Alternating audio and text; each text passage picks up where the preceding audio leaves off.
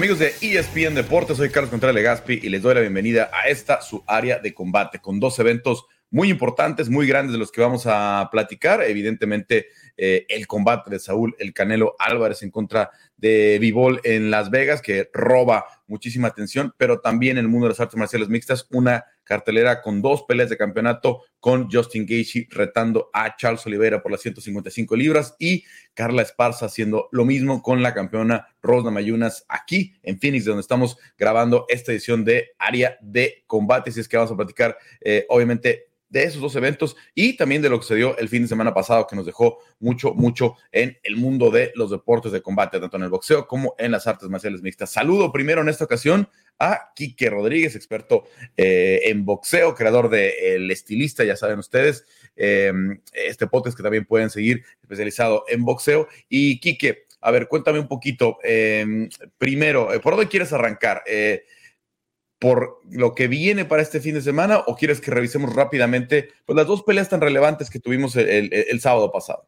¿Qué tal, Carlos? ¿Cómo estás? Saludos a todos los eh, escuchas de área de, combate. Pues, ¿qué te parece si empezamos por lo vivido el fin de semana, tanto en Nueva York como en Las Vegas? Porque creo que hay, pero bastante que comentar. Bueno, vamos a darle, obviamente, eh, uno de los dos combates es histórico, ¿no? El, de, por muchos sentidos, eh, por, por, muchas razones, el de Katie Taylor en contra de, Amanda eh, Serrano, por cómo se da el combate, por las condiciones, por el lugar, por, por la taquilla, etcétera, etcétera. y el otro, que pues tenía esa posibilidad, ¿no? De, la superioridad técnica de, de, Shakur sobre la de, la de Oscar Valdés, se sabía, ¿no? Pero también pensamos que tenía más posibilidades Oscar de, noquear, ¿no? O, de, hacer un poco más de daño. Pero arrancamos con las mujeres, obviamente, que fue una pelea muy emocionante, que cambió muchas percepciones que todavía en el boxeo eh, estaban, pues, eh, erróneas sobre el boxeo femenil. Sí, sí, Carlos, definitivamente fue una pelea que me parece eh, marcará pues un antes y un después en el boxeo femenil porque, eh, bueno, eh, se rompieron muchísimos paradigmas en torno a, este deporte y sobre todo a las mujeres practicando boxeo. Creo que hoy no puedes decir que si no presentas una buena pelea no vas a llenar un buen lugar, que, que, que, las dos boxeadoras que están arriba del ring pues tienen las condiciones suficientes para, para considerar las grandes boxeadoras, la técnica que tienen, porque también se ha dicho que las mujeres no tienen técnica, cosa que pues creo que quedó demostrado que es completamente falso. Eh, y, fue una pelea, pero de verdad muy emocionante, muy emotiva, que eh, por ahí creo que incluso superó las expectativas, que de por sí eran bastantes. Y, nada, estas tarjetas, al final, incluso creo que hasta eso le viene bien, Carlos, a, a la pelea, que las tarjetas hayan generado cierta polémica y que se hable, pues de alguna manera se sigue hablando de box, ¿no? En, en, cuanto a las mujeres y que si ganó, que si ganó Amanda Serrano para unos, que si para otros ganó Katie Taylor, que si esa tarjeta 97-93 estuvo medio, medio, medio fuera de lugar. En fin, creo que, creo que fue una noche perfecta y bueno, esperemos que de aquí en adelante pues vengan más peleas, ¿no? Por ahí hay Micaela Mayer y Alicia Baumgartner, que me parece es otra muy buena pelea, pues ya dijeron que, que, sí lo van a hacer, pues estuvieron ahí, vieron cómo está el, tema y si se promociona bien, creo que puede ser también una muy buena pelea. Sí, definitivamente. Y, ahora, pues, eh, el trabajo para, para, Jake Paul y para Eddie Hearn, ¿no? Porque obviamente se especula para hacer la revancha, pero eh, en el Reino Unido, ¿no? Sí, se habla que eh, Katie Taylor propuso eh, un estadio, eh, Corks, que se llama en Irlanda, donde juega la selección de rugby, que le caben 80 mil personas. Entonces, bueno, eh, sería llevar el tema del boxeo femenil ya a un nivel, pues, pues, pues muy, muy, alto, ¿no? Hablábamos la semana pasada de las 94 mil personas en Wembley con Tyson Fury. Ahora imagínate, pues, que dos boxeadoras que cuando pues era impensable tengan números parecidos a, a la gran fiesta de Tyson Fury. Estaría, pero tremendo. Bueno, el sueño de Conor McGregor pelear en ese estadio no se lo ha podido cumplir el, el, UFC. Vamos a ver si, si, si Katie Taylor lo, eh, lo, puede cumplir. Obviamente el UFC porque tiene esta, esta visión de no hacer eh, eventos en estadios abiertos, ¿no? Por, por el tema del, del clima, de, de, miedo al, a, la, lluvia, algo, algo por el estilo. Pero bueno, a final de cuentas em, eh, sería histórico si, si, si logran y, y, muy merecido porque ambas tienen las carreras que lo, que lo sustentan y, al menos se dio ese paso muy importante y la pelea respondió, que fue, que, fue lo, más, lo más importante, ¿no? Em, del otro lado, eh, en la costa oeste, en Las Vegas, em, eh, Quique, pues tuvimos una pelea eh, prácticamente de un solo lado, desde mi punto de vista, bastante frustrante y ahorita te digo por qué, pero cuéntame primero ¿Cómo viste a Shakur Stevenson en contra de, Oscar Valdés? Pues mira, Carlos, Shakur Stevenson, si, si lo quieres ver como, como, como negocio, espectáculo, quizás pues no termina siendo lo más atractivo porque tiene un estilo, pues pues quizás alejado de, la idea esta de las guerras y de la sangre y todo, pero, pero me parece que es un boxeador, pero, pero con unas habilidades impresionantes, con unas habilidades que muy pocos peleadores pueden decir que tienen. Oye, es un boxeador, pues, eh, pues, natural, eh, que, se metió al gimnasio a los cinco años, que hizo todo un proceso olímpico, que fue medallista de plata en Río 2016, que lo firmó Top Rank que, lleva una carrera invicta. Eh, muchos le dicen el nuevo Floyd Mayweather, no estoy tan de acuerdo con eso, pero muchos, muchos periodistas en Estados Unidos así lo, así lo llaman. Eh, y pues demostró que, que su boxeo pues es capaz de, de, de, superar a cualquiera, ¿no? Por más experiencia que tengas, por, por más campeonatos que tengas. Eh, Shakur Stevenson demostró que con ese, con ese estilo de, tener el jab todo el tiempo pegado a la cara del, rival, con ese pasito atrás para salirse de, los, de la distancia, que es un boxeador con unas habilidades muy buenas y que lo pueden llevar hasta donde él quiera, de verdad, tiene todo para llegar muy lejos y pues no hay como nada que discutir respecto a quién se llevó esa pelea porque fue, fue como bastante evidente. Sí, era, era imposible eh, ver que, que, Oscar hubiera ganado más de tres rounds por ahí, tal vez un cuarto, pero, pero eh, la pelea fue de, un solo lado. En la, en la, cuestión técnica aprovechó muy bien la extensión de, de sus brazos, ¿no? Este, eh, un, un jab muy fino, ¿no? También con buenas combinaciones Ahora, a mí, eh, y hay varias peleas con las que recientemente me ha pasado esto, eh, no sé si es cuestión de los referees, no sé si se tiene que ajustar el reglamento, pero de pronto, eh, y, no nada más es Shakur, ¿no? Hay de los mejores boxeadores del, del momento, tienden mucho a abrazar, Quique, y la única, la única eh, opción que tenía Oscar era de, absorber un par de golpes y empezar a trabajar el cuerpo como lo estaba haciendo, ¿no? Eh, con, estos ganchitos al cuerpo y luego buscar a lo mejor un uppercut, algo, algo por arriba, pero para cuando recortaba la distancia, Shakur lograba, lograba abrazarlo y ahí se acababa la posibilidad de una combinación, porque obviamente con, la diferencia de alcance, Oscar tiene que hacer ese sacrificio. Entonces, eh, y lo hace Tyson Fury, ¿no? Y lo vimos con Anthony Joshua, con, con Andy Ruiz en la segunda pelea, ¿no? Eh, yo, yo entiendo esta parte eh, de la crítica, por ejemplo, a veces de, de, la gente del boxeo que no les gusta el, MMA porque se abrazan y van al piso. Bueno, ¿por qué en el boxeo la regla no es más estricta? Porque el clinch, como le llamamos en, en el MMA, no existe en el boxeo. No existe, no, no, no, debe, no ser permitido abrazar. Eh, no le quito nada en lo técnico a, a, Shakur, pero creo que si el referee hubiera sido más estricto, hubiéramos podido ver un poco más eh, posibilidad de Valdés. Sí, creo, creo que eh, estoy, estoy, coincido contigo. creo que lo poquitito que por ahí pudo hacer Oscar Valdés, Shakur Stevenson lo, lo, apagó justo abrazando, ¿no? O sea, justo con ese recurso, eh, apagó lo, poco que llegó a ofrecer Oscar Valdés. Sí, sí es un tema que, coincido que, quizás le, resta eh, pues acción a, los combates. Eh, es un tema pues, que básicamente pues, no, no está reglamentado, o sea, no, no hay algo respecto a abrazar, que si abrazas tantas veces te pueden quitar un punto pues podría ser un debate, sinceramente, ¿no? ¿Qué, ¿Qué, tanto se vale usar ese recurso, pues, para, para pagar el ataque de tu, rival, ¿no? O sea, yo, yo, también, por ejemplo, siento que a Oscar Valdés le, le faltó eh, eh, eh, boxear un poquito por fuera, ¿no? Un poquito el tema de la cintura, que es lo que le decían en la esquina. También se habló mucho, ¿no? De, que Eddie Reynoso, pues, no no quiso, o sea, no, no, no, tuvo un plan un plan B para Oscar Valdés. Yo pienso que le decía qué hacer y Oscar Valdés no, no lo ejecutaba realmente, ¿no? O sea, también quizás un poco el tema de los abrazos, eh, pues también se busca que el boxeador quizás tenga la agilidad o la, habilidad suficiente para, para, que, para no caer en ese boxeo, ¿no?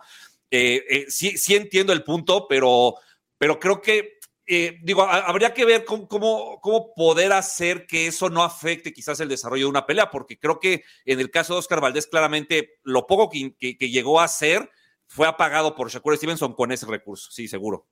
Sí, y, digo, basta con una advertencia, ¿no? Basta con que el boxeador supiera que puede perder un punto si, si reincide, ¿no? Eh, porque en el caso de Shakur no es tan evidente, pero por ejemplo, cuando llega un, uh, Tyson Fury, que técnicamente también es muy bueno, pero que pesa 20 libras más que el rival y que, está abrazando constantemente, pues eh, puede, puede, eh, mermar bastante el rendimiento. En fin, ahí lo dejamos, Shakur Stevenson, muy bien. Obviamente, ahora pues hay una pelea que todos tienen en mente, ¿no? Sí, sí, sí, eh, para, para, pues, para, este sábado, ¿no? Eh, Saúl El Canelo Álvarez contra el ruso Dimitri Vivol. Y, es como curioso, Carlos, después de eh, mes y medio en el que ha habido peleas muy buenas y creo que ha sido una, unos días, unas semanas muy buenas para el boxeo, llega pues lo que en teoría tendría que ser como la joya de la corona, pero pues con Saúl el Canelo Álvarez pasa muy raro, ¿no?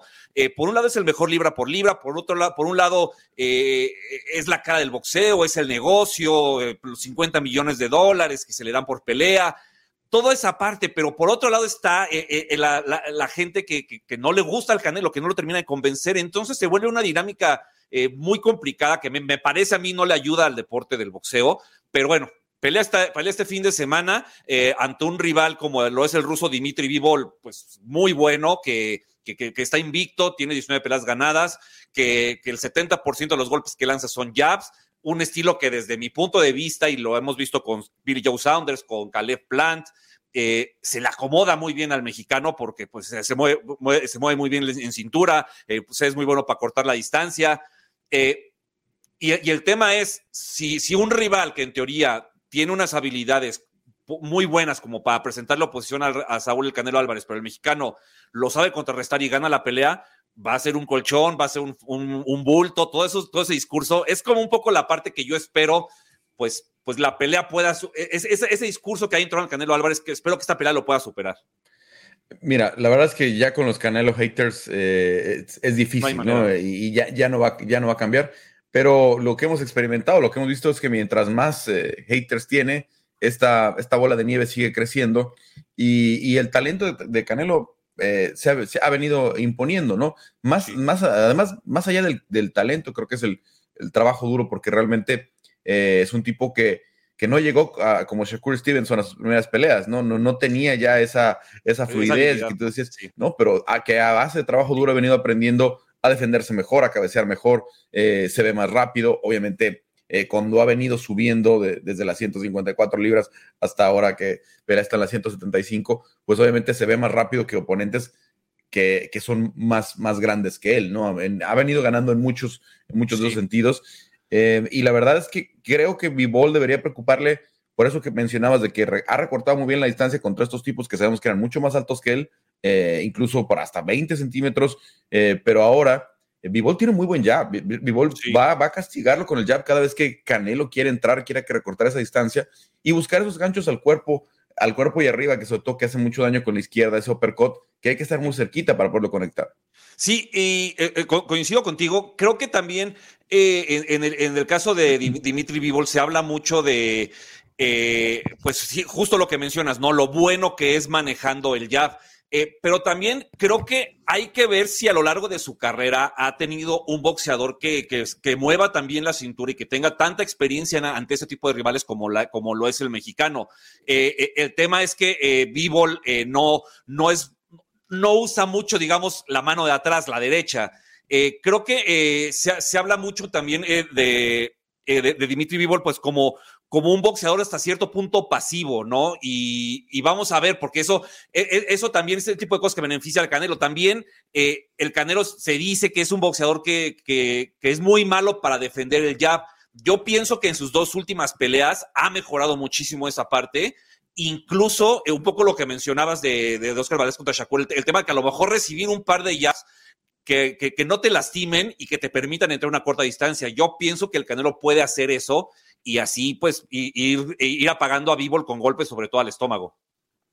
Bueno, definitivamente eh, es una pelea grande, un fin de semana grande, el fin de semana del 5 de mayo eh, en Las Vegas, del, que ya se adueñó, del que eh, si hay pelea de Canelo va a estar este, estelarizando Saúl, ¿no? Que era, era la fecha que, de la que se había apropiado Floyd Mayweather y ahora obviamente eh, los, los, fans mexicanos saben que Canelo eh, va a presentarse y, esperemos una, buena pelea. Como dices, eh, es difícil que convenza a todos los que no ha convencido, pero también tiene ya millones de fans, este, sobre todo en el mundo del boxeo que le reconocen su, talento y, a mí me pasa con muchos peleadores de MMA que todos eventualmente te hablan algo de Canelo, algo, si no es el cabeceo, si no es el uppercut, si no son la forma en la que usa los ganchos al cuerpo. Eh, casi todo le, elogian, eh, aunque es un deporte diferente, pero que, cuando estudian su, propio juego de pie, quieren hacer cosas que de, las, de las que hace el Canelo. Entonces, definitivamente es una,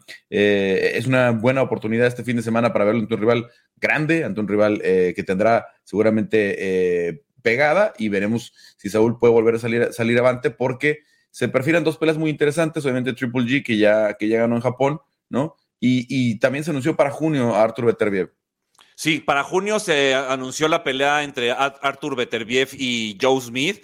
Eh, dos posibles rivales para el Canelo, porque si ya habló, la, habló de, la, buscar unificar las 175 libras, pues bueno, son los otros dos campeones, ¿no? Bueno, que en este caso el ganador pues se quedaría con un par de cinturones y, esos son dos boxeadores absolutamente distintos a los que ha enfrentado en sus últimas tres peleas. Sería interesantísimo ver cómo se enfrenta a boxeadores que, que salen a arrancar la cabeza a su rival y que tienen una pegada pero endemoniada, ¿no? Eh, sobre todo Beterbiev, que toda su carrera ha sido, han sido puros knockouts y que me parece además tiene la virtud, no, no, no, no, no, de, no, no, de usar esta frase de que el knockout es circunstancial, que se usa mucho en la vieja escuela, sino, sino de verdad trabajar al rival para tener la posición ideal para que su pegada sea lo suficientemente fuerte como para noquearlo, ¿no? Entonces, eh, ese 18 de junio será interesantísima, esa plaza va a ser una guerra y, ojalá que alguno de esos dos eh, se enfrente al Canelo en diciembre, porque sería maravilloso. Estaríamos hablando de Triple G en septiembre y del ganador de esa en diciembre, si se dan las cosas, ¿no? Que es un poco lo que ha dicho Eddie Hearn eh, por el contrato que tiene, que, le gustaría pelear en diciembre. Que él, habla de llevar al Canelo a Londres, eh, o que o sea, se habló de la posibilidad de que fuera en México, pero eso, digo, todavía falta tiempo y vamos a ver en qué termina todo. Bueno, vamos a ver, sobre todo por ahí lo de Beterbiev, que, que tiene esta fama, como dices, de, noqueador, de arrancar cabezas, que parece que no tiene otra forma de, de, que termine sus peleas, y, y sería atractivo en sí Vamos a ver lo que sucede el fin de semana. ¿Tu pronóstico para eh, Canelo Vivol este sábado? Canelo por eh, decisión unánime. Canelo por decisión unánime. Yo creo que eh, esos ganchos al cuerpo y arriba van a, van a ser mella entre el 8 y el 10. Vamos a ver. Vamos, a ver qué pasa y creo que Canelo va, va a acabar terminando a, a antes de que suene eh, la campanada del, del doceavo round. Pues muchas gracias, eh, Kike, estamos pendientes. Muchas gracias por tu conocimiento, por, por eh, las aportaciones y pues platicamos contigo la próxima semana aquí en Área de Combate. No, hombre, muchísimas gracias a ti, Carlos. Un, un fuerte abrazo a todos. Gracias a ti. Bueno, hasta aquí le paramos con el tema del boxeo, con el asunto del boxeo, pero vamos a, darle la bienvenida ya rápidamente a Cristian Tetzpa, aquí ya eh, cara conocida, eh, escritor de español en eh, área de combate, y también a Diego Lecanda, que ya anda por acá, Diego Lecanda de MMA Shock. ¿Cómo están, Cris? Muy bien, Carlos, muy emocionada por lo que tendremos el fin de semana. UFC 274, creo que es una de las mejores carteleras de 2022. Tiene dos cinturones en juego y además mucho talento latino. Entonces, la verdad es que ya estoy emocionada y ansiosa porque llegue el sábado. Diego, Diego, bienvenido al área de combate.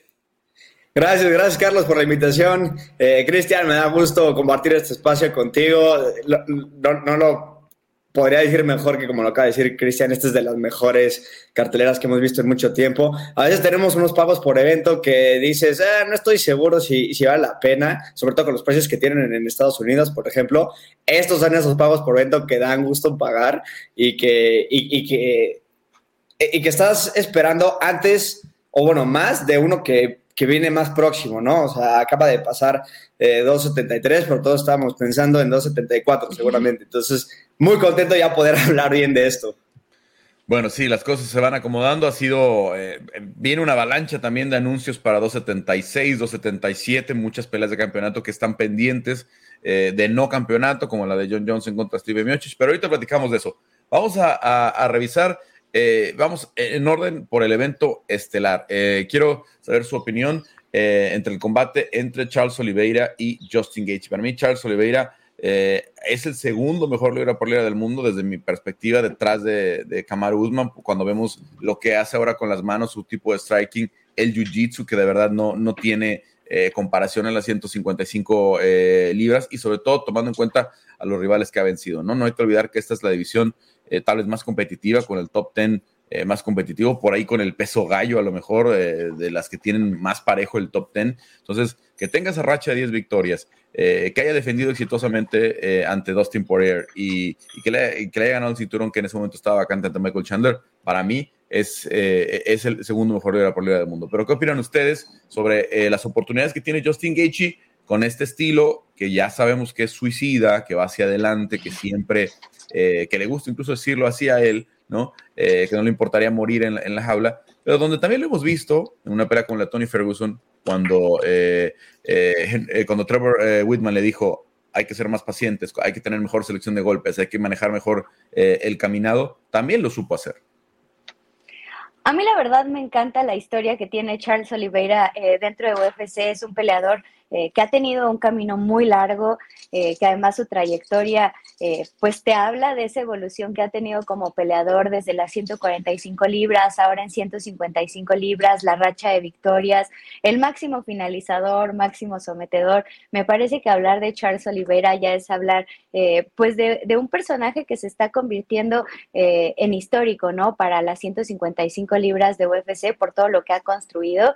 Em, me parece que técnicamente eh, es superior a Justin Gaethje, que el jiu-jitsu que tiene Charles Oliveira es muy difícil eh, de vencer, porque además conforme van pasando los episodios, eh, luce cada vez más poderoso, más peligroso, tiene mucha resistencia cardiovascular en contra de un Justin Gaethje que desde el primer episodio lo vemos eh, desbocarse con esas combinaciones, con los eh, puños tan poderosos que tiene para noquear a los oponentes. La mayor cantidad de victorias han sido por esta vía, además de que ha enfrentado eh, prácticamente a toda la élite del peso ligero. Creo que Justin Gaethje tiene muchísima experiencia de su lado, ha enfrentado a los mejores, se ha llevado muchísimos bonos por desempeño. Por ese lado, creo que podría ser un combate muy explosivo y creo que Justin Gaethje podría tener más oportunidad de llevarse la victoria si lo hace en los primeros episodios. Sí, parece la estrategia lógica, ¿no? Que salir a, acabar temprano la pelea, porque sobre todo, Diego, ya vimos en la, tanto en la pelea de Chandler como en la de Dustin Poirier, que tocaron a Charles Oliveira, ¿no? Y él logró, yo logró eh, sobre, sobreponerse a esa, circunstancia. Obviamente, Justin eh, piensa que tiene la, diferencia, ¿no? Que tiene ese, e, e, ese ese poquito más que hace falta para terminar con, Charles Oliveira. Sí, claro. Para empezar, eh, un, poco de lo que decían eh, sobre, sobre lo que está haciendo Charles Oliveira ahorita. No creo que como campeón le falte reconocimiento. Creo que ya, ya está llegando a un punto en donde ya sabemos quién es, pero creo que le falta un poco de aceptación por la nostalgia que tenemos de las personalidades que habían en la división. Estábamos enfocados en Poirier, en Cucuy, en Khabib, en Conor, obviamente, y de repente rebasa por la derecha Oliveira todos, eh, se planta como el campeón, y, hay algunas dudas, ¿no? Por, por algunas personas, por fin, eh, yo creo que el, statement que hace con Dustin Poirier en, diciembre fue, ahora sí, eh, algo que, que, nos puso a todos en nuestro lugar y decir, ok, Charles Oliveira es, es serio y está aquí eh, para quedarse y, por mucho tiempo. Ahora, eh, creo que mucho de la estrategia que, necesita Oliveira, eh, yo, escucho que se confunde luego la gente, porque si es que cómo va a derribar a, Justin Gagey.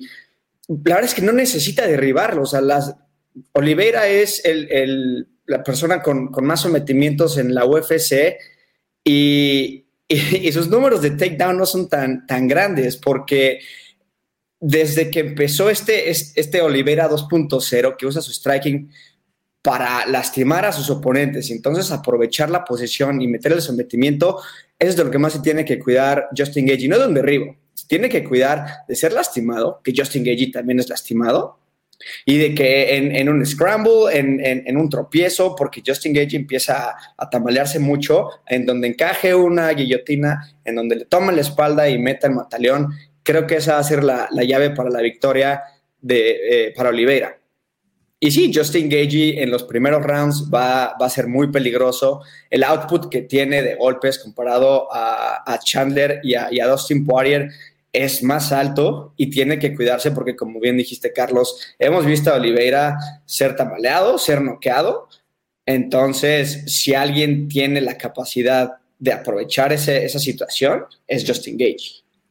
Vamos a ver, vamos a ver, porque Justin, eh, a diferencia de Dustin eh, creo que, creo que Dustin tiene más poder en la pegada, ¿no? Eh, Justin tiene mucho volumen, ¿no? Te, empieza a caer con esta lluvia de, 2 y 3 y 3 y 4 y, muchos golpes en, forma de gancho que hacen mucho daño.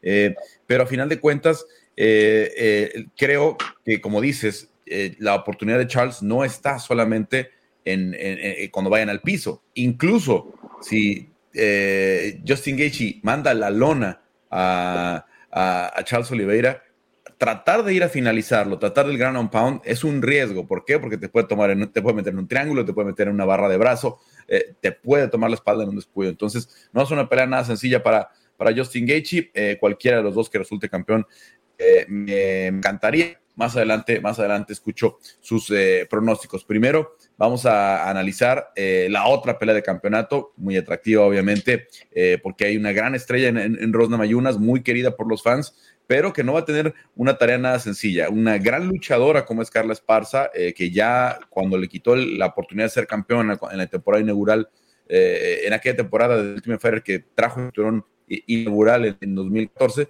bueno, pues vimos la lucha de Carla prevalecer y lo que es cierto es que Rose sigue teniendo problemas para evitar los derribos. Sale mucho mejor, se encuentra mejor en posiciones, como decías con Scramble, sale mucho mejor en esas posiciones complicadas eh, después de que la derriban, pero la siguen derribando y eso nos lo enseñó Wiley Shank con solamente unas cuantas semanas entrenando con Henry Sejudo en un campamento de lucha. Carla Esparza tiene 20 años luchando y seguramente va a conseguir al menos un derribo y, y de esos el provecho que saque Carla va a ser lo que pueda inclinar la pelea a su favor.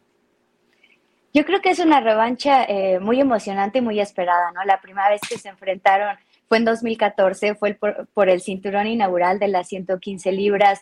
Eh, Carla Esparza ya con muchísima experiencia eh, dentro de las artes marciales mixtas contra una Rose Namayunas que solamente tenía tres peleas como profesional.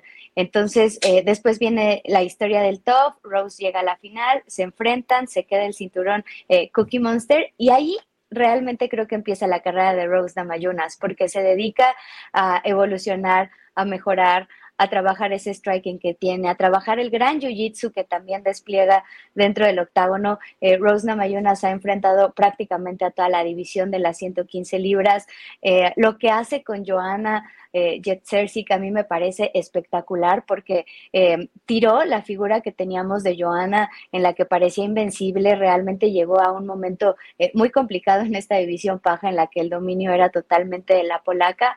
La derrota Después viene eh, la primera defensa del cinturón y aunque lo pierde rápidamente con Jessica Andrade, prácticamente ella iba ganando esa pelea. Después se enfrentan en una revancha, Rose eh, se queda con ese resultado y viene esa oportunidad, ¿no? Por el cinturón ante Weili Sang, con una increíble patada a la cabeza que noquea a la China, se convierte en campeona. Rose Namayunas es una gran figura, se convierte en la primera peleadora en recuperar un cinturón.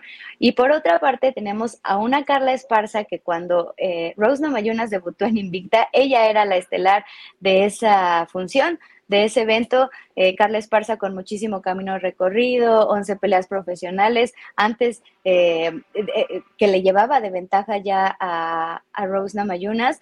Viene este camino que tiene dentro de UFC, que ha sido muy extraño porque fue la primera campeona, pero pierde rápido el cinturón. Después empieza como a construir este camino para recuperar una oportunidad justamente por el título de las 115 libras. Ha sido un camino muy largo para Carla, pero creo que ella ha aprendido muchísimo de eso, ha ganado muchísima experiencia y en estas últimas cinco peleas hemos visto a una Carla Esparza muy renovada enfrentando a rivales eh, de diferentes estilos, ¿no? La vimos eh, contra Alexa Grasso en México, contra Michelle Watterson, contra Marina Rodríguez. Entonces yo creo que ahí la experiencia podría estar un poco más del lado de Carla, pero creo que Rose ha mejorado muchísimo y creo que está convertida en una estrella.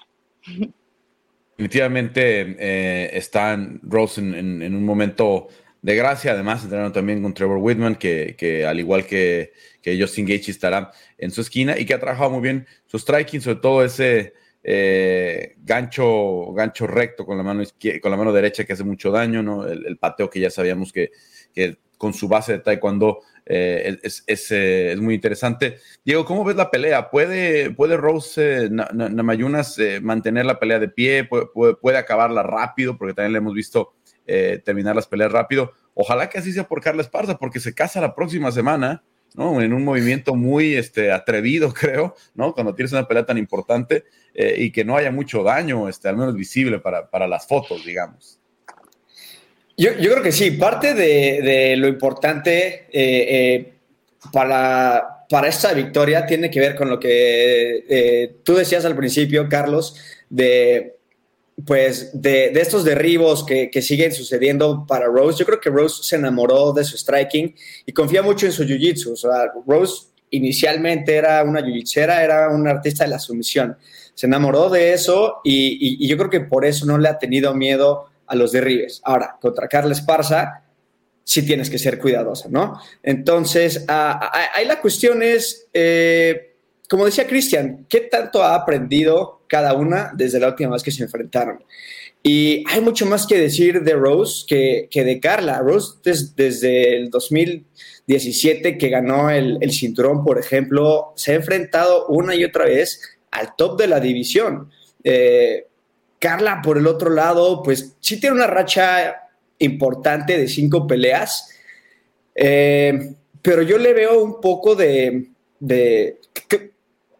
o sea, creo que se le pueden, se le pueden poner peros a, cada una de esas victorias, ¿no? Por ejemplo, empezó con, con Virna Yandirova, que estaba debutando en, la UFC. Eh, su siguiente pelea con Alexa, que no es por ser mexicano, muchos vimos a Alexa ganar esa pelea. Eh, después se enfrenta a, tres strikers y, y, Carla siendo una luchadora veterana, pues eh, era de esperarse que ganara. Entonces, creo que esas victorias, más que sumar, le iban a quitar mucho si, si perdía. Eran, peleas que se esperaba que Carla ganara como veterana, como, como campeona, como primera campeona de la división. Eh, creo que mucho más, eh, creo que mucho más por ganar por parte de Carla y eso puede hacerlo, le puede dar más presión y, al mismo tiempo, ¿qué tanto ha evolucionado su juego? Rose ha evolucionado muchísimo, su striking es impecable y le va a ayudar el nuevo striking y su corporalidad a mantener la distancia. Claro, tiene que ser muy cuidadosa de las patadas, ¿no? No, no, no regalarle ahí el takedown a Carla, pero creo que este nuevo striking de Rose eh, le va a ayudar mucho y no solamente eso, sino esta nueva mentalidad. Rose ha hablado mucho de su nueva mentalidad. Rose, como decía Christian, era una bebé en el deporte. Ahorita es probablemente la mejor eh, weight del mundo, ¿no? Con, con victorias sobre las campeonas, con, es una experta también repitiendo peleas, tiene un récord de 4-0 contra, contra oponentes repetidas, entonces también tiene esta otra experiencia de, de, saber qué modificar y de analizarse a sí misma, así haya ganado la pelea anterior, qué ajustes hacer para volver a conseguir la victoria. Entonces, creo que Rose tiene ya mucha más experiencia, mucho más callo, eh, hace un poco más de maña en, el acercamiento a estas peleas y además ha estado peleando peleas de cinco rounds todo este tiempo y Carla la última vez que peleó una pelea de cinco rounds, se fue, no sé, no tengo aquí la fecha, pero fue hace mucho tiempo. Entonces, eh, creo que Rose tiene todas las de ganar y, la pelea difícil la va a tener eh, Carla Esparza enfrente de ella. Bueno, obviamente un costelar muy interesante. Eh, ya las vimos, ya vimos eh, por, última vez a, Rose en aquella, pero bueno, la primera, la primera vez que hubo público fue espectacular esa patada a, la cara de Shang Wei Después volvió a, defender ya con ella y veremos cómo le va en esta ocasión a Namayunas. A ver, una pelea que seguramente nos intriga a todos. Queremos saber qué Cucuy, qué Tony Ferguson va a presentarse eh, eh, el sábado por la noche, eh, porque obviamente todavía tenemos muchos el recuerdo fresco del, tipo de las 12 victorias, el que no perdió en ocho años, el que aterrorizaba a, la división literal, ¿no? Porque los, incluso los McGregor le corrían, incluso Javib especuló en un par de ocasiones sobre si, si pelearon o no con él, y, ahora está metido en una racha de tres derrotas contra un rival muy peligroso como es Michael Chandler. ¿Qué, qué, qué Cucuy imaginan que veremos eh, este, este sábado por la noche. Ay, qué nervios. La verdad es que esa pelea sí me tiene con los pelos de punta. Eh, a mí me gustaría ver realmente el regreso de Cucuy como lo conocimos eh, hace algunos años. yo creo que esa racha de tres derrotas que tiene ha sido muy complicada para él en el estado anímico. Creo que sí se le ha em, hecho bastante difícil como salir de ese bache emocional por el que ha atravesado y creo que una victoria le vendría bastante bien a su carrera porque sería prácticamente ponerse otra vez en la fotografía de esa división de las 155 libras. Eh, me parece que vamos a ver a un Cucuy eh, muy inteligente en el que tampoco va a buscar eh, salir y desbocarse contra un Michael Chandler que ya conocemos que es muy peligroso y que tiene mucho el estilo de Justin Gaethje en el que le gusta ir hacia adelante sin importar lo que suceda. Eh, me parece que vamos a ver a ese Tony Ferguson eh, aprovechando su jiu-jitsu, aprovechando también los derribos, aunque Michael Chandler también tiene ese pasado de lucha en el que es muy bueno, creo que ahí podría complicarse un poco, pero sí creo que vamos a ver una mejoría en Tony Ferguson. Eh, creo que también se ha dedicado a menos redes sociales, creo que eso también le puede ayudar y creo que le viene bastante bien estar en esta cartelera. ¿Tú cómo lo ves, Diego? Porque yo he que lo de la red, más que lo de las redes sociales que estuvo mencionando mucho en el día de medios, eh, creo que a Tony Ferguson le hace falta un coach. Eh, porque yo creo que pierde con Justin Gaethje porque Justin Gaethje tiene a, Trevor Whitman en, la esquina y, tiene rato que, que, Tony Ferguson prácticamente se entrena solo, prácticamente escucha muy poca gente, hace poco sparring, tiene métodos poco convencionales de entrenamiento y, eso es muy evidente eh, cuando hacía los entrenamientos públicos, etcétera, etcétera. Eh, es eso lo, lo que le faltaba, dejar las redes sociales o realmente eh, volver a los básicos, porque el talento sabemos que lo tiene y es un caso como el de Charles Oliveira, ¿no? Un jiu-jitsu eh, eh, espectacular, muy buena lucha, que es algo que no tiene Charles, un striking peligroso, una buena quijada. no le falta nada a Tony, pero, pero está en una racha negativa por alguna razón. creo que ahorita justo, yo creo que lo que le está pasando a Tony es un bloqueo mental, más que cualquier otra cosa. En cuanto a coach, no sé, Tony es tan, tan poco predecible, tan, tan su persona, que creo que tiene esas personalidades que cuando le pones un coach y tratas de, de darle técnica a esa locura, se puede perder un poco de quién es. Yo no sé, lo, pienso en Johnny Walker, por ejemplo, pienso un poquito a lo mejor hasta en Mike Perry, ¿no? Son, son personas que tienen un estilo, que son locos, que son aventados y que a la hora de tratar de darle forma a eso, ellos pierden un poco de, esa esencia y quiénes son. Entonces, por algo no han sido campeones, por algo no han dado ese estilo, aunque a lo mejor tenían el talento. Nos vinieron diciendo durante años que Johnny Walker era el, que iba a destronar a, a, a John Jones, ¿no? Claro, eh, entonces eh, sí tiene, creo que es una gran oportunidad para Tony esta. Eh, tiene un, obviamente, un oponente enfrente que es tan peligroso como cualquier otro, pero al mismo tiempo que sí le puede dar oportunidades de darle la, victoria a Chandler. Es, es un peleador descuidado, es un peleador que va para adelante y, y, creo que Tony puede capitalizar esas situaciones. Ahora, creo que algo, algo muy importante de esta pelea no es solamente qué tipo de pelea vamos a dar. Creo que vamos a ver la pelea de la noche. Los dos son explosivos, entretenidos, eh, no, se detienen.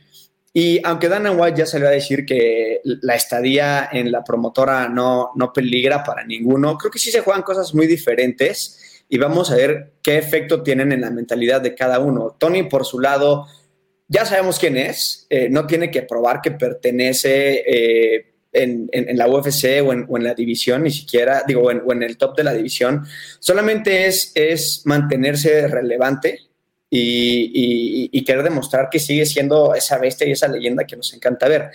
Chandler, por su lado, creo que todavía tiene que comprobar un poco si sí si, si, merece ese puesto en el top de la división y, este, este Dana White privilege del que goza, ¿no? Como dijo Tony, que, que después salió a decir que, que no es cuestión de, de risa, pero, pero sí de Risa. Eh, Chandler tiene un knockdown sobre el campeón, es, es importante, eso no, no, se lo voy a quitar, pero creo que sí, su, su récord de la UFC todavía es cuestionable. Eh, haberlo lanzado al top de la división tan rápido eh, no nos dio chance de ver en realidad cómo está, ni darle chance a él y, llegó siendo suplente de la pelea de campeonato de Justin Gaethje y, y Javi ¿no? Si por algo no daba el peso Justin, Chandler hubiera tenido la oportunidad de encontrar a Javi.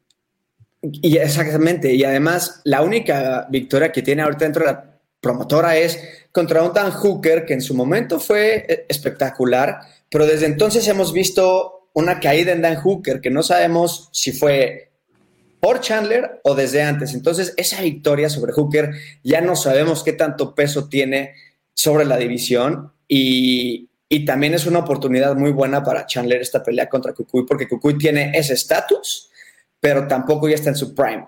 Entonces vamos a ver si Kukui se convierte en el siguiente cowboy y empieza a sumar derrotas o si agarra un segundo aire y vamos a ver qué tanto ha evolucionado y qué tanto quiere Chandler crecer en la división. Bueno, seguro, Pinta tiene toda la etiqueta de pelea de la noche, si así se prestan, si, si, si vemos ese Tony eh, de siempre. Eh, Chandler difícilmente va, a intentarlo llevar al piso. También sabe que, que Tony es un muy buen luchador, tiene también una base de lucha colegial muy interesante, eh, tiene muy buen jiu-jitsu. Entonces, si vemos ese Tony de los uppercuts, de los codos en corto, puede lastimar rápidamente a Michael Chandler. Vamos a ver, vamos a ver si, si, si regresa ese Tony Ferguson, porque le vendría muy bien. A mí me preocupa mucho, sobre todo, como dices, Tony ya demostró que merece estar aquí, ¿no? las dos, dos, de las tres derrotas son contra los dos que están peleando por el cinturón, Charles Oliveira y, y, Justin Gaethje. Me preocupa la de Daniel Darush, porque sí veíamos a Daniel Darush todavía en un nivel abajo de ellos y lo hizo ver muy mal, ¿no? O sea, realmente todavía pensamos, Daniel es un top 10, pero hay que ver si está para los chicos grandes y, cuando se enfrenta con, con, Tony Ferguson, pues lo hace ver mal realmente a, a Tony Ferguson, algo que, al menos de mi parte, yo no esperaba. A ver, la cartela tiene eh, mucha presencia eh, latina, eh, tiene peleas muy importantes para, para, nuestro, para nuestra audiencia. Obviamente el regreso de Tracy Cortés contra Melissa Gato después de más de un año de ausencia. Tracy que se mantiene invicta dentro del octágono. también tenemos a Lupita Godínez en su quinta pelea ya dentro del UFC en contra de Ariane Carnelosi. El debut de, de Fernie García. ¿Cuál de estas tres peleas eh, les gusta más? ¿Cuál de estas tres peleas les parece más interesante? Decía que qué difícil. Eh, creo que Fernie García eh, va a tener un gran debut. Eh, ya platicábamos con él hace un par de semanas sobre su preparación ante Johnny Newson. Creo que le va a ir bastante bien porque es un peleador que tiene muchísimas armas, que entrena con peleadores muy talentosos en Fortis y que además está muy entusiasmado desde que ganó ese contrato. Creo que esa emoción del debut siempre le pone como una fichita extra de emoción. Creo que Fernie va a salir a finalizar, va a salir pues a dar una gran actuación, como lo hizo en el Contender Series, pero tampoco descarto a Lupi Godínez, porque Lupi Godínez eh, ha dado combates espectaculares en corto aviso. Me gusta mucho verla ya con un campamento completo ante una rival tan complicada como lo es Ariane Carnelosi. Eh, creo que es una rival muy completa y que va a ser una gran prueba para Lupi Godínez. Entonces creo que estas dos peleas para mí eh, en, en cuanto a talento latino creo que son las que más me llaman la atención. Para ti, Diego. Y, ah, yo, eh, eh, Tracy Cortés y, Melissa Gato definitivamente me, emociona muchísimo. ambas que vienen de, una racha de, victorias. Bueno, eh, Melissa Gato tiene ahí, hay unos, unos empates, pero no, exactamente, pero no, no, tiene derrotas, entonces está invicto, supongo que cuenta como invicto, básicamente. Y, y, y Tracy Cortés que, que, pues viene también de, una racha increíble, obviamente, pues, eh, después de, esa primera pelea viene con ocho, eh, nueve, peleas seguidas, eh, victorias, muchas decisiones. Creo que sí necesitamos ver una, evolución eh, y, es una buena, buena oportunidad para ver en dónde está y qué tipo de, de, pelea le sigue, ¿no? Porque pues están en, una división en donde pues se, se puede escalar rápido Así que estoy muy emocionado de, ver esta pelea, pero es que toda la cartelera en realidad, yo me podría echarte la cartelera hablando de ella ahorita. Sí, obviamente además está, está Joe Lozón en contra de, Cowboy Cerrone, que, que también es una pelea delegado para ambos, para que nos va a decir para qué está todavía Cowboy eh, Cerrone. Muchas eh, cosas interesantes, vale la pena ver toda esta cartelera, que la puedan eh, contratar en ESPN Plus, el pago por evento. Eh, hay de verdad varios temas a, considerar. Creo que Tracy tiene muchas posibilidades de ganar, pero no va a estar Ángel Sejudo en su, en su esquina, porque Ángel va a estar en, el Panamericano de Lucha eh, en México, precisamente. Eh, hay algunas eh, situaciones, la pegada de Journey Newsom, que a lo mejor la pudo trabajar muy bien con Miles Jones, este Fernie García. Miles Jones es el compañero del día a día de Fernie García, que también tiene una muy poderosa mano derecha, pero Journey Newsom acaba de dormir a Domingo Pilarte, que es un peleador bien complicado. Así es que eh, las tres tienen su, reto eh, interesante y creo que la que más tiene que ganar es, eh, Lupita Godínez, ¿no? Porque en caso de, llevarse una victoria, ya estará tocando la puerta del top 15. peleadoras con mucho menos que lo que ha hecho Lupita han estado dentro del top 15 de la división de las 115 libras, valga la redundancia. Así es que creo que por ahí es la que tiene más que ganar con estos latinos y mexicanos que están en las preliminares. Bueno, Hora de pronósticos, eh, rápidamente. A ver, eh, Cristian, eh, ¿quién gana y cómo gana Charles Oliveira o Justin Gaethje? Hoy no queremos pronósticos. el examen está difícil. Creo que la victoria se la doy a Charles Oliveira. Creo que va a volver a defender el cinturón de 155 libras. Por ahí del cuarto episodio, tal vez venga una sumisión. Diego. Igual, igual. Yo sí veo a Charles Oliveira tomando la espalda de Justin Gagey contra la reja en igual tercer, cuarto, quinto round, eh, encajando ese, ese mataleón y, llevándose la victoria y, certificándose como uno también de los mejores de estos tiempos. Yo creo que están siendo muy optimistas. La pelea no va a durar, de ninguna de las dos formas va a durar tanto. Eh. Este, ni, si gana Charles ni si gana eh, Justin. me encantaría que Justin Gaethje fuera el campeón de, las 155 libras, se lo merece por lo que ha entregado en, la jaula, la verdad, porque lo que se entrega realmente, pero creo que va a intentar finalizar temprano y, va a correr riesgos que, van, a, van a abrirle la ventana a Charles Oliveira, que va a finalizar entre el segundo, a lo mucho el tercer round, eh, que ya se me hace demasiado, la verdad. Creo que se va a parecer mucho tanto a la pelea de Chandler como a la de a la de Dustin eh, Poirier. Pero vamos a ver cómo se, desenvuelve. Esparza en contra de Rosna Mayunas. Cristian. Creo que Rosna Mayunas eh, aprovecha la revancha, eh, va a mostrar justamente la evolución de la que hemos hablado y creo que se va a imponer a Carla Esparza. No sé si por finalización, no sé si se arriesgue demasiado, pero creo que sí se la lleva por decisión. Diego.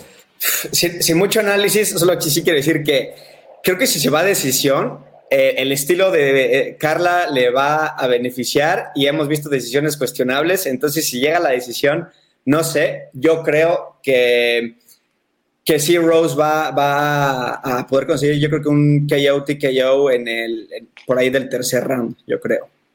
Bueno, yo voy con el underdog. Creo que Carla va a ser lo suficiente para ganar tres rounds. Eh, sobre todo, me preocupa mucho esa situación eh, de la defensa de derribo. Nada más recuerden esto: Sean Lee en tres meses de entrenar lucha derribó cuatro veces. No, no es, no es este, y para que salga con Carla no va a ser así nada sencillo. Entonces, no, no, no es lo que quisiera porque me gustaría ver una pelea mucho más de pie, pero creo que eh, Carla quiere ese cinturón y va a ser, va a ser lo necesario para, para recuperarlo.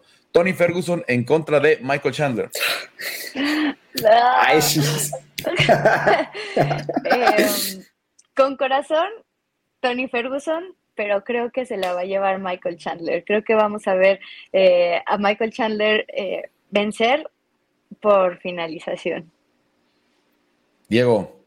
Wow, finalización además. Yo yo, creo que, que Kukui también va a, lograr finalizar, va, a poder resistir eh, y aguantar lo, que tenga Chandler y Chandler no va a poder resistir también lo que, lo que, lo que le dé en, de pie. Entonces yo sí veo a Kukui finalizando a Chandler por ahí del tercer round también. Tres finalizaciones. Vamos a ver si cumple con la expectativa de pelea de la noche y se mete a las peleas del año. Yo creo que Tony sabe que es la última llamada, por más que le hayan dicho que no lo van a cortar, pero de aquí a dónde vas con él.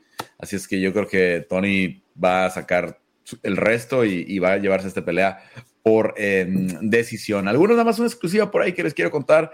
Eh, Diego Lima, el coach de, de, Charles Oliveira, eh, me decía, eh, después de esta pelea, estamos dispuestos a dejar el cinturón para pelear con Conor McGregor en 160, 165, donde él decida, ¿no? Eh, Charles quiere la pelea eh, y, creo, creo que si de, sacar el cinturón de lado, digamos, no de, no de este, no de, porque sí, les parece injusto que, Conor se saltara al, resto de la, división, pero ellos dicen, si el UFC lo quiere, nosotros decimos, aquí está el cinturón, hagan un interino si quieren, y nosotros queremos pelear con, con, Conor, así es que Eso creo que le va a dar mucha legitimidad a, lo que quiera hacer Conor en su regreso. Y si regresa a finales del año, no nos sorprenda que sea en contra de Charles Oliveira. ¿eh?